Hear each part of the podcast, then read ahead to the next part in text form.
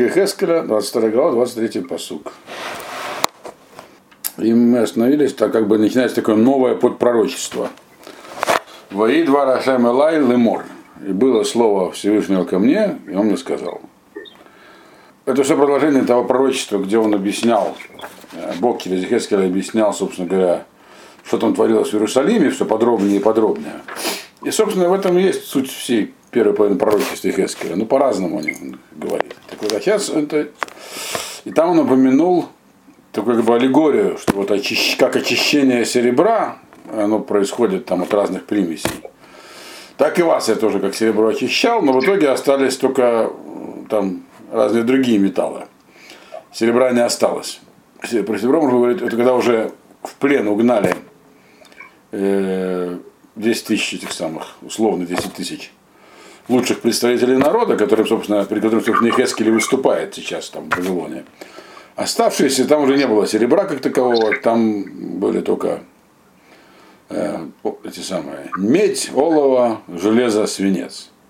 И вот сейчас он будет объяснять, кто есть кто. Кто медь, кто олово, кто железо, кто свинец. Понятно? Вот об этом как бы, ну, оно как положение предыдущего пророчества, но поскольку оно еще больше детализирует ситуацию, оно как бы здесь выделено как, как отдельное пророчество. То есть вводные слова пророчества здесь, 23-й посук. Теперь 24-й посук. Бен Адам. Эморла. Э, ад Эрец Лометугара и Логушма бьем э, заам. Значит, ну, сын человека, скажи ей. Ей имеется в виду Иерусалиму. Вот. Э, или земле Израиля. Ну, вообще обычно, если обращаться к Иерусалиму, но земля тоже она будет. Он говорит, скажи им, э, что земля, это говорит, она не очистится, даже э, как бы не очистится, потому что дождь на нее не прольется, не прольется в день гнева. Это такая как бы аллегорическое сравнение того, что сейчас происходит, будет происходить. Ну, сейчас имеется тогда, не конкретно сегодня. Хотя, кто его знает.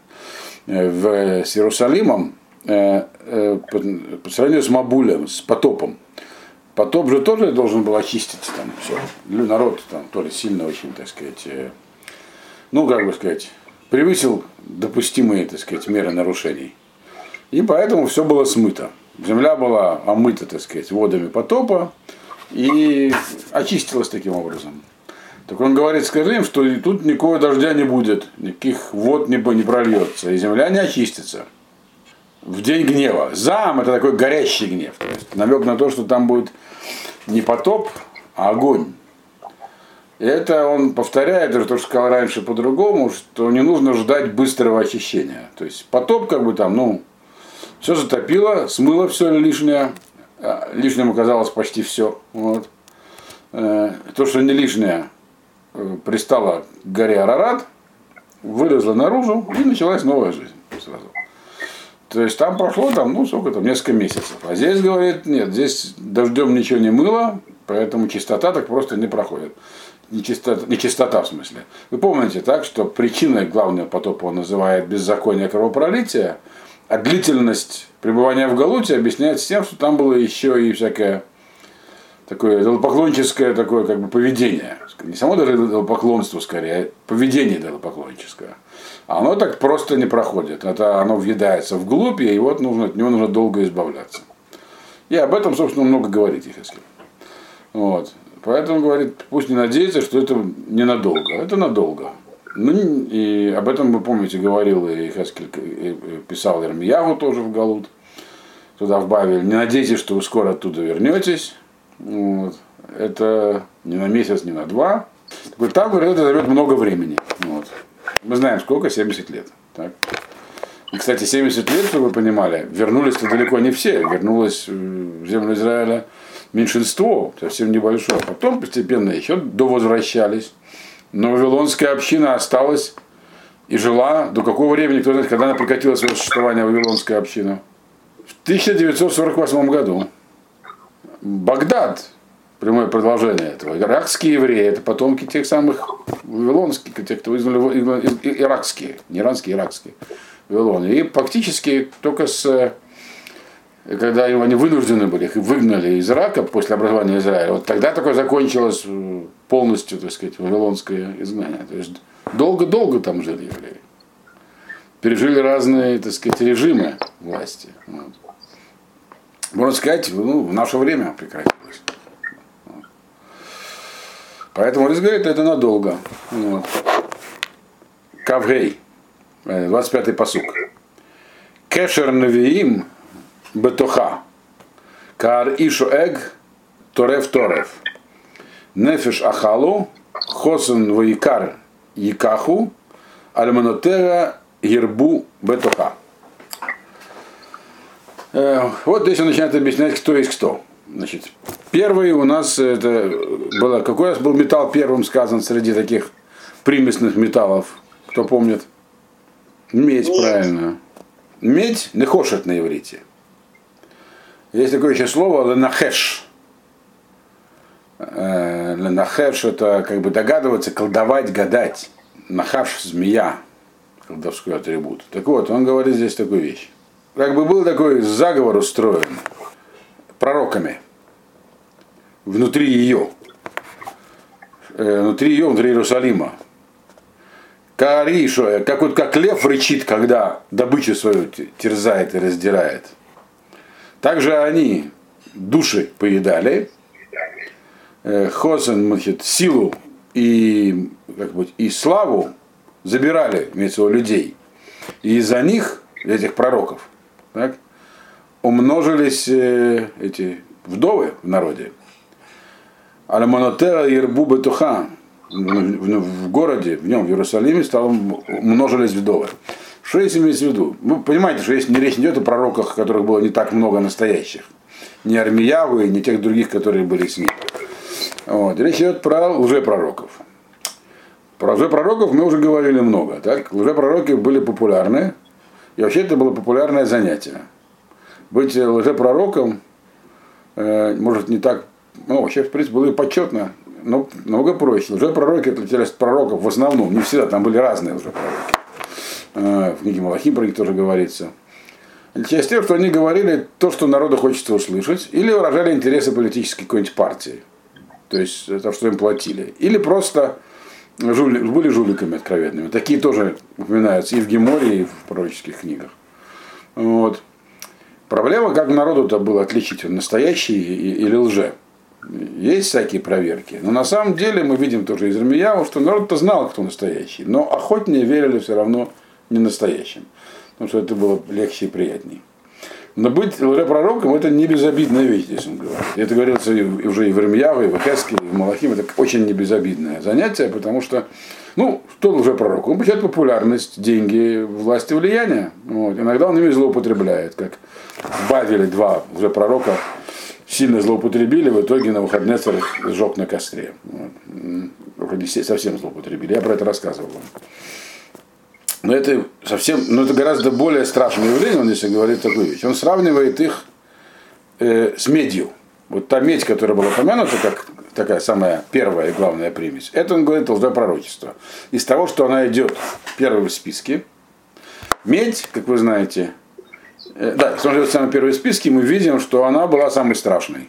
То есть пророки это страшное явление было. Потому что когда есть лжепророки и пророки, почему я должен слушать пророка? Вот есть же другой, тоже говорит, что он пророк. Понимаете? Иди доказывай теперь. Вот. Э, то есть они сбивали народ с толку. И он их здесь сравнивает со львом, который э, рычит, когда терзает добычу. Э, здесь Мальбим объясняет, что львы, они рычат только когда терзают добычу. Я не знаю, я совсем слабо разбираюсь в зоологии, особенно диких животных. Я когда как-то был, навещал дочку в Африке, поехал там в Южный, в сафари, там были львы. Действительно, они при мне никого, они там где-то бегали, вот. Э, они при мне никого не терзали и вели себя тихо, вот. не кричали. То есть, возможно, так оно и есть. Э, что здесь написано, что он, лев, который терзает добычу, он рычит в этот момент. Дальше там момент волк, волк, волки воют и лают, когда, всегда, когда хотят. И, а львы, они вообще, они просто, львы просто так никого не убивают, вы знаете. Они убивают только когда хотят есть. Например, вот волк может забраться там в, э, в овчарню там, и передушить всех овец, а унести только одну. А львы нет. Львы, они такие более солидные. Вот им нужно что-нибудь съесть. Они нападут на какую-то косулю и зарычат так ее, и будут разделять на кусочки. Так он говорит, также эти, то есть другими словами, он этим пророкам уже придает важность. Почему он э, именно, почему он именно как, на какой здесь намек, что именно медь, потому что они занимались не хушим, Менахашим были, так сказать, занимались всяким, они были, они как бы, ну, чтобы придать себе важности, придать, всякими занимались колдовскими процедурами, там всякие церемонии устраивали, что словом, нехуш, похоже на нехошет, медь. То есть они, это их была, так сказать, э, такова была их профессия. Вот, значит, они, как львы, которые терзают, когда раздирают душу. А что они-то раздирают? Они, говорят, не мясо ели, они души людей э, рвали на части. В этом их небезобидность, нефишахалов. И к чему это приводило? Люди теряли уверенность. То есть они терять уверенность начинают, дезориентировали. Они дезориентировали людей. Вот. И отнимали у них э, достоинство. Они их подчиняли своей воле, говорили, что делать. То есть лжепророки – это идеологические диверсанты, как мы сейчас сказали. Вот иногда агенты влияния даже. Вот. И, соответственно, они совершают такую страшную разрушительную работу, и они поэтому сравниваются со львом, они важны. И они все время рычали, потому что они все время делали какие-то пакости, все время кого-то рвали. И в итоге к чему это привела их деятельность? Многие были убиты. Она привела к тому, что народ э, в итоге не слушал по-настоящему. Пророков поднялся на войну против Вавилона. И все были убиты, умножилось количество вдов. Здесь написано про это. То есть принеси только несчастье. То есть по лжепророкам он здесь проходится очень сильно. Надо иметь в виду, что это не просто так еще, потому что Ехескелю тоже приходилось сталкиваться с лжепророками. Быть лжепророком такая хорошая работа, вот, это как секту организовать. Как один человек, который был близко знаком, относительно близко, который был, э, вообще он был очень серьезный предприниматель, там, мультимиллионер, но он еще очень много посвятил времени борьбе с сектами. И он говорил, что когда я вник в том, что такое секта, что это очень хороший бизнес, лучше, чем мой. На тот момент он контролировал где-то 20% мировой продажи сотовых телефонов. Он, так что он говорит, лучше, говорит, если бы, говорит, совесть позволяла, говорит, конечно. Вот, то есть это страшная сила влияния. Вот это то, что было уже пророками. Дальше. Следующий посук, 26. Коганега хамсу торати ваихалелу кадашай бен кодеш лахоль ло евдилу убейн атаме летагор логодиу. У мишабатот гейлиму инегем Ваахаль Бетухам. Ваахель Бетухам. Ну, следующая группа, группа это Коаним, священники. Священники, они, получается, с кем сравниваются здесь, с каким металлом, кто помнит? Бдиль олова на иврите бдиль. Бдиль от слова лебадель. Оно однокоренное, похоже на слово отделение. Коганим – это народ отделенный. Их Хашем отделил от всех остальных – у них свои законы, они не, у них даже заповеди отдельные есть. Вот, и у них нет земли. В общем, у них много есть. Это отдельная группа внутри еврейского народа. Она намного более отдельная, чем любая другая группа. Поэтому бдиль, вот это олово, оно намекает на Кораним, священников. Они тоже вели себя лучшим образом. Но мы видим, что, ну, как бы, то есть, вначале переведем, вначале переведем посук. Значит, Коаним, священники, они извратили мою Тору, осквернили всякие мои святые, святые вещи, святые места.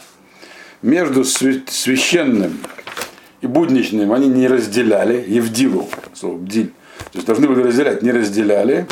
Убейн Атаме Ватагор, чистое и нечистое, они тоже там не говорили никому, где что чистое, что нечистое, люди все смешивали это. Вот. У Мишубатот Гелиму Эйнеем. В конце концов, и, шуб, и субботы тоже стали соблюдать спустя рукава в Эхаль Бетухам. И стадо, как он имеется в виду, в Эхаль Бетухам имеется в виду, священники меня приватизировали, сказал Бог. Значит, о чем здесь говорится вообще? Что они такого плохого успели сделать? Они, конечно, не такие страшные, как уже пророки, но тем не менее. В чем функция Коаним была? У Коаним было две функции в народе. Значит, Сефтей Коэн и Хавудат, они должны были учить народ. Они же были освобожденными служителями культа. Правильно? Они, их не было земли, чтобы на ней работать. Коаним или Виим должны были учить народ. Учить народ чему? Торе. Они говорят, хамсу Торати, они мои Торы принимали, они ее извращали. То есть делали из нее, то есть они не изобретали новую Тору, как эти самые уже пророки, которые говорили вообще там всякие странные вещи. Но они Тору как бы превращали в орудие, как бы обращались с ней вольно. Вот. Это, кстати, часто случается. Значит, вы, это вторая функция каноним – это служить в храме. Служение в храме – это очень важная функция. Мы сегодня мало себе, слабо себе представляем, что такое храм. Мы только знаем, что жизнь без храма, она вообще является бледной тенью жизни с храма. Когда, по крайней мере, то, что нам точно известно, что когда был храм, и даже второй храм, так, то намного меньше от нас было скрыто. Особенно в первом храме. То есть, если кто-то очень хотел понять, здесь, вот сейчас нам, чтобы понять, как Бог управляет миром, нужно изучать разные книжки который в раз не поймешь. Он, царь Соломон написал книгу Мишли для этого и так далее. Тогда это было проще увидеть просто можно было. Когда был храм, божественное присутствие было более явным. Вот. Насколько было явным, нам трудно судить, но и, соответственно, правда, и цари, стремления людей были более сильными. Так вот, значит, задача священников была как бы, соблюдать в храме законы храма, чтобы это был храм, а не какое-нибудь капище где, куда можно прийти, принести жертву и тому, и всему, и пятому, и десятому, как один из царей Иуды поставил там 30 чем-то алтарей, что каждый мог по-своему приносить его. Плюралистически. Так вот, священники, они пренебрегали этим, потому что написано, они выехали лука душа, они как бы осквернили. Осквернили такое русское слово, оно универсальное, все подразумевает. А лихалель, это означает, здесь слово лихалель написано, это означает – делать святое будничным, обычным. То есть понижать его уровень. Вот они как бы понизили уровень святости в храме. Как они это сделали? Они не делали большого различия между там, обычным, будущим, как бы по-русски сказать, профанным, так, э, и, свят, и святым. Об этом была их основная задача. И также они пренебрегали законами чистоты и нечистоты. Бентагор, бентамой логодиу, то есть э, там они были строгие законы чистоты чистоты и не могли в, в нечистом виде служить в храме, не могли есть труму. Они в этом деле облегчали, а это осквернение святыни. Ничего святого не остается. И к чему это привело? К странным вещам. Они в конце концов к субботе также стали относиться. Суббота это другая заповедь. Это не заповедь, связанная со священниками. Это заповедь, она относится ко всем народу, ко всему народу. Все должны соблюдать шаббат. Но поскольку они стали вообще всем пренебрегать, то они этим стали пренебрегать. А в итоге, и какое, к чему это привело, или как, точнее, какой-то объяснение говорит, я для, я для них стал как бы таким тоже приватизированным. То есть Бог у них был такой, это мы зарабатываем на этом. Мы в храме работаем. Вот. Нам Бог дал привилегии, и он как бы свой парень. Да, мы знаем сами, что делать. Это, это обвинение в адрес священников, которое высказано было. Все эти обвинения высказывает Дашем через Ихескеля чтобы объяснить, почему храм будет разрушен, и все, кто остался в Иерусалиме, кто уцелеет, уйдут в Галут. Это не забывать. Но это объясняет людям, которые не могут этого понять. Они говорят, ну как же так, это же чересчур. Ну виноваты, накажите, не так же. Вот. Дальше. Следующий э, посук, 27. Сареа Бекерба Кизаевим Торфейторев лишпох дам леабед нафашот лимаан бцо боца. Ну, значит, какая еще есть группа, группа влияния в народе? Сари, э, сарим. Сарим это влиятельные люди, члены администрации, то есть, э, ну, придворные, те, кто у власти. У власти самые разные люди были, но всех отличало одно, у них была реальная сила. Вот. Сила и власть, то есть они могли ее употреблять. Кто был министром того, кто всего. В основном, конечно, те, кто был связан, как и сейчас, с силовыми структурами обладали такой властью. Вот. Ничего нового не происходит. Вот. Так вот, э, значит, вот эти вот самые, как их назвать-то по-русски, властители э, в, внутри ее, то есть внутри Иерусалима, вели себя как волки, которые терзали свою добычу. Волки, как я говорил, не львы, они терзают все, что им попадется. Вот. Да, то есть лев, когда он голоден только. А эти всегда как бы голодные. Вот. Даже если у них уже не лезет больше в глотку, они все равно ведут себя как голодные. Почему они такие? Они проливают кровь. Для обедный фашот. Просто любят уничтожать. Но не просто так любят. Леман, бецо, баце. Всегда какую-нибудь выгоду, выгоду при этом блюдут. То есть грабят, если что-нибудь можно забрать у человека. Или они это сделают. Если надо для этого с ним поступить нехорошо, то поступят. Это вот кто тогда был близок к власти, так себя вели. То есть это тоже обвинение. Но мы видим, что тем не менее самое страшное, слава Богу, сказано по поводу лжепророков. Вот. Значит, и теперь он снова к ним возвращается. Пророком. Он еще не закончил. Еще мы значит, ну понятно, что саре это кто, какой металл? Тут даже не нужны никакие аллегории. Железо, железо да? да, железо. В этот так, момент... Я хотел сказать, да, у нас в переводе такое слово русское вельможи стоит. О, вельможи, точно. Правильно. Вот Просто лексикон современный у меня в голове сидит, а вот, э, так сказать, более старые слова забываются, они лучше подходят. Вельможа, точно. Так вот, э, понятно, что железо. В то время уже был давно железный век, и их э, отличительная характеристика от людей – наличие силы. Сила – оружие. Оружие – железо. В то время уже бронзовыми мечами не воевали. И медными тоже. Давно уже не воевали. Только, только железными. Железный век. Он еще наступил когда, кто помнит, об этом написано в книге Шмуэля. У царя Шауля уже был железный меч. Правда, их было всего два у них в армии, у него и его сына, но уже появилось железо. Вот у них. Уже в, в земле Израиля появилось. В Малой Азии до этого еще появилось. Вот. И у филистимлян оно было уже раньше. Тут уже прошло много времени, уже у всех было железо. Железный меч всегда бронзовый перерубят, как я понимаю. Сейчас появились, правда, какие-то ревизионистские исторические течения, говорят, что на самом-то деле бронза была круче, но как-то мне это трудно представить, поскольку все-таки я учил как-то металловедение. Ну, так вот, дальше. Значит, это были у нас царим, а не железо. Кто остался? Кто? Кого еще не упомянули? Свинец. Так? Свинец это такой самый мягкий, который вообще легко плавится и формуется даже без плавки. И такой металл. Для чего он используется, как правило? Для, раньше использовался для пайки, сейчас олова, для как бы римляне э, там, швы им заделывали. А вообще-то сейчас в основном используется в быту для того, чтобы делать грузило, чтобы рыбу ловить тяжелый. Вот. Э, то есть маловажный он по отношению к, другим, к другим. И по него здесь даже пока что не говорится. Видите, 28-й посук возвращается к уже пророкам. Уневега тахулагем тафель э, хузим шав векосмим лаем э, казав омрим ко амар ашем алуким вашем лодибер.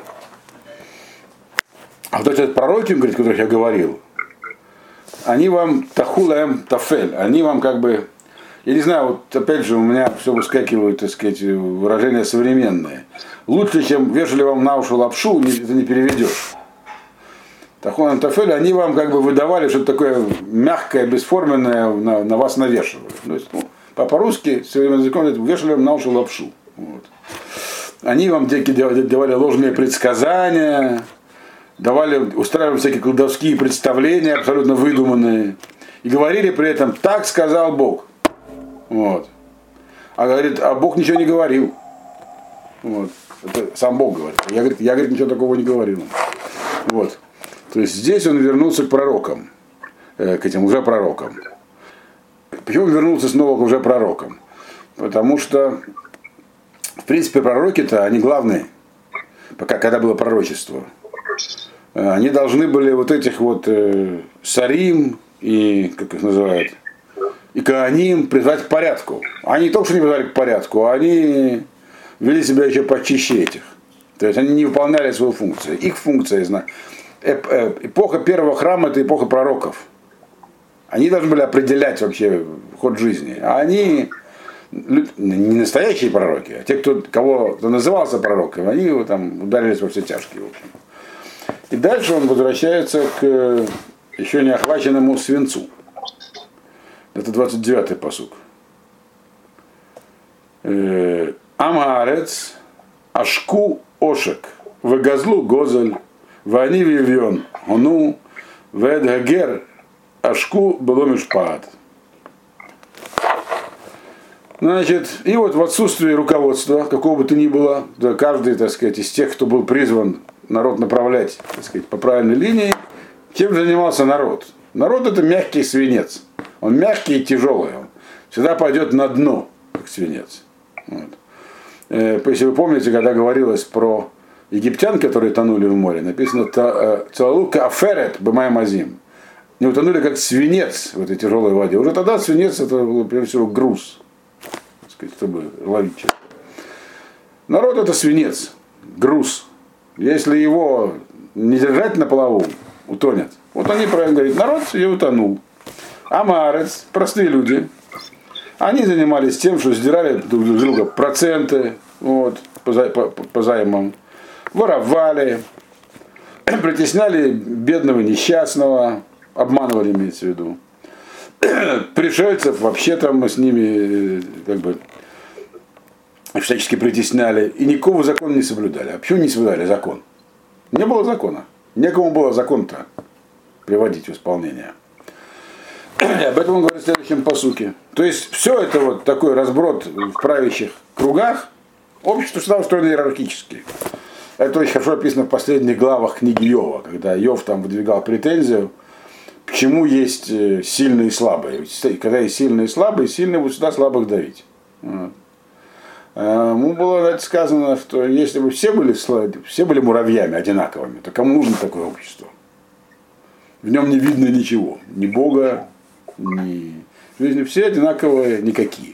Вот. Иерархическая структура всегда указывает на наличие высшего управления, то есть Бога. Так устроено человеческое общество, так устроено любое общество, и даже животный мир так устроен. Вот. Поэтому всегда есть иерархия. И те, кто внизу иерархии, они как бы вот простой народ, они свинец. Они себя, когда сверху над ними э, так сказать, работа не проводится, то они ведут себя из рук вон плохо. Это только народники э, в конце 19 века думали, что народ он святой, и если ему дать волю, то он прямо вообще строит рай на земле. Далее в рай не получилось. Так вот. Правда, быстро забрали обратно, потому что было понятно, что ничего хорошего не, не, не даст.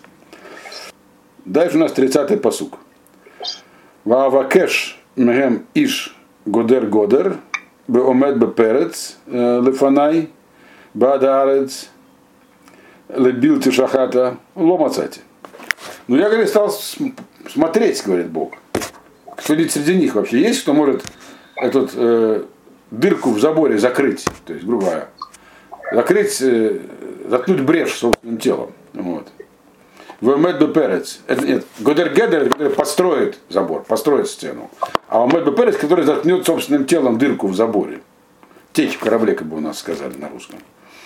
Передо мной, говорит, для того, чтобы спасти землю, чтобы она не была уничтожена. Говорит, не нашел я такого. То есть, другими словами, никакого руководства не осталось. Мы знаем, что были люди, которые готовы были способны на это. Те же настоящие пророки, и то, те же люди, которые им помогали, помните, Вермиягу. Кто его спасал? Один из придворных, все-таки Ягу. И были еще люди, которые его слушались. Даже при дворе Ахава, он правителем был пророк Авадия. Но их было мало, и они, главное, что влияние было не в их руках. И за ними не шли. Амары за ними шел. То есть у них не было, не было достаточно влияния. Они были, другими словами, их все равно, что не было. Это важно понимать. Так? Могут быть сколько угодно порядочных людей. Не просто порядочных, но еще и сильных, и всяких. Но если они не оказывают влияния, то их все равно, что нет.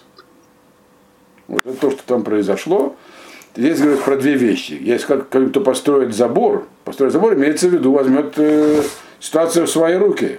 Как в свое время поступил царь Йошияву, придя к власти после полной разрухи, которую строили его отец и дед. Все взял в свои руки, не сразу, заняло время, всех построил в итоге, все, что не нужно, разрушил, все, что нужно, построил. Вот, правда, погиб потом. Вот. Так вот, такого здесь не, не было, говорит, такого человека. И не было даже того, кто способен собой заткнуть течь. Или там, по-русски бы мы сказали, лечь на амбразуру еще. Вот. Имеется в виду не то, чтобы он что-то мог сделать с другими, но хотя бы имел личные заслуги такого уровня, что когда такой большой праведник, что его заслуг бы хватило, чтобы как-то наказание отвратить. Такого тоже не было. Было много порядочных людей, но таких вот большого уровня не было. Так что, говорит, ничего не остается мне, говорит. 31-й посук. Ваишпох алейхем заами, бэш эврати, келетим, э, даркам Барошам Натати, ну Машем Элуким. И пролил я на них, пролью я на них гнев свой, огонь гнева своего, им я уничтожу их, э, уже написано, уничтожил их, Даркам Барашам Натати. Вот то, что они делали, это теперь на их голову все и свалится, сказал Ашем Бог. То есть это конец этого пророчества. То есть это было пророчество, которое Хескель говорил народу, который был рядом с ним, оно такое было простое, прямолинейное. Оно, правда, было вначале совсем прямолинейное, а потом постепенно усложнялось, появились аллегории, вот связанные с этим железом. То есть уже мы видим, что как бы Хескель получает все более сложное пророчество. Самое сложное было в начале, колесница. Вот. Теперь у него еще одно пророчество, несколько, оно совсем такое, оно уже, оно говорит аллегорическим языком. Вот. То есть оно, с одной стороны, как бы описывает более детально процессы, которые происходили, но описывает их как сказку, как такую аллегорию. 23 глава, первый посук. Вии двар Ашем Элай Лемор. Ну, стандартное начало пророчества. И было слово Бога ко мне, и сказал он. Второй посук. Бен Адам, Штайм нашим бнот эм хат аю. Вот слушай, сын человека. Было две женщины, которые были дочерями одной матери. То есть они были родные сестры, э, и забегая вперед, сразу скажем, что за женщина имеется в виду и почему матери не отца. Здесь речь идет про две части еврейского народа, про, которые впоследствии стали двумя царствами. Но здесь выяснится, что они с самого начала были двумя частями. Это имеется в виду Иуда и Израиль. Или Израиль часто называют Ефраимом еще, по имени э, ведущего колена в государстве Израиль, Израиль, Северном царстве. Мы их обычно называем Северное Южное царство. Северное Южное царство, они стали из разных колен, вы знаете. Южное царство это колено Иуда и примкнувшие к нему. Бенемин был не сам по себе даже, там примкнувший к Иуде. И там были остатки колена Шумона растворены в нем. Но это, в общем, колено Иуды. И левиты, которые там жили при, при этом еще. Я понимаю, левиты жили в основном там. Север, вторая сестра это северное царство, здесь будут их имена, где ведущим было колено Ефраима, которое в итоге, вы знаете, пропало. Так вот, значит, эти две сестры, вот они, на самом деле, они родные сестры, они из одного гнезда вышли. Почему у матери, а не у отца? Потому что вообще здесь, почему именно, почему вообще сестры, почему в женском сроде? Здесь описываются отношения еврейского народа разных его частей с Богом, как отношения мужа и жены. То есть принимающая сторона это жена, это народ. Вообще люди по отношению к Богу, все люди, они как женщина, они принимающая сторона. Вот. А Бог, он э, как мужчина, дающая сторона. То есть это, это и женское и мужское начало. Мы знаем, что в реальности женщины и мужчины бывают разные. Как правило, женщина, бывают женщины, которые мужчины. Бывает наоборот. Но, как правило, все-таки порядок такой. Женское и мужское начало, женское начало принимающее, мужское оказывающее влияние. Вот, так вот. Ватизнейна Бамицраем Бенурейгем Зану Шама, Муаху э, Шдейген, Вешам и Суда Дей Бетулейген. Здесь некие филологические подробности. Блудила Тизнейна, э, обе они, написано, блудили в Египте, Бенурейгам, еще в молодости своей. То есть эти две девушки аллегорические, идет про двух девушек, они когда-то в молодости жили в Египте. И там они вели себя уже нехорошо в личном плане. Вот. Теперь вот это вот Маху, вот это что там Маху, это не совсем так. Это имеется, может быть, что-то другое, там делали какие-то процедуры типа современных, так сказать, косметических с собой. Вот. Ну, короче, все это было на, тому направлено. А, да, в конце, да, написано, что и там, и по, их там помяли сильно уже. То есть были сильно помятые девушки. Вот. Имеется здесь в виду следующее. Если вы помните, Ихескель про это уже и раньше упоминал, что вообще-то в Египте, когда народ оказался, там, э, хочешь не хочешь, но переняли египетский образ жизни. Хотя придерживались другой веры, чем египтяне. Но египетский образ жизни переняли, а поскольку очень трудно разделить, что в образе жизни является религиозным, так сказать, а что просто образом жизни, то, соответственно, все туда это проникло тоже в толщу народа. Хотя они по-прежнему верили в Ашема, сходили имена, но переняли. И это здесь сравнивается с тем, что их там помяли как бы сильно. Как девушки, которых помяли. Еще пока ничего такого не сделали, но уже сильно помяли. Вот. Это вот здесь тоже написано. И сами они как бы этому способствуют. Ну да, все так делают, потому что. Это то, что здесь написано. То есть в Египте уже было такая у них. То есть это то, что говорил до этого, почему потребовалась пустыня. Потому что в Египте вы приобрели определенный набор привычек и навыков, которые надо было избавиться. Собственно, и все. Дальше. Дальше мы еще один посуд прочтем. И на этом сегодня закончим. Четвертый посук. Ушмотан агала агдола вагалева ахота ватигейна ли ватиледна баним убанот Ушмутан, э, Шомрон, Агала, Вирушалам, Агалева. Значит, и девочек этих звали, одну звали Агала, а вторую звали Агалева, э, ее сестра. Эти имена имеют смысл. Агала это ог, э, шатер ее. То есть она сразу была отдельная, сама по себе. У нее был свой шатер. А Агалева, ее сестра, у нее это слово мой шатер у нее. То есть шатер Ашема у нее. Это намек что в будущем храм будет построен на территории колена Иуды, ну, на, на территории царства Иуды, вот, который станет царством Иуда. И на то, что все-таки Иуда и те, кто с ним, они вели себя несколько иначе. Мы знаем, что северное и южное царство отличались своим характером в отношениях с Богом. Вот. Это было, он говорит, это было с самого начала. Эти две сестры, то есть те, кто был с Иудой, а кто имел сюда? Леви. Леви и Иуда отличались от всех. Тем, что они продолжали соблюдать субботу, и так, и так, то есть они были более привержены к Торе своих отцов. Не отделялись. Вот. И они были мои, но обе были моими, то есть в то время еще обе были моими, то есть моими женами, имеется в виду. Это ладно, но потом родили много, много сыновей и дочерей. Стали множиться, их, в, том, в том смысле, что стали множиться как э, физически размножаться. Это тоже имеется, появилось много разных течений, кто-то так уходил, кто-то туда. Да.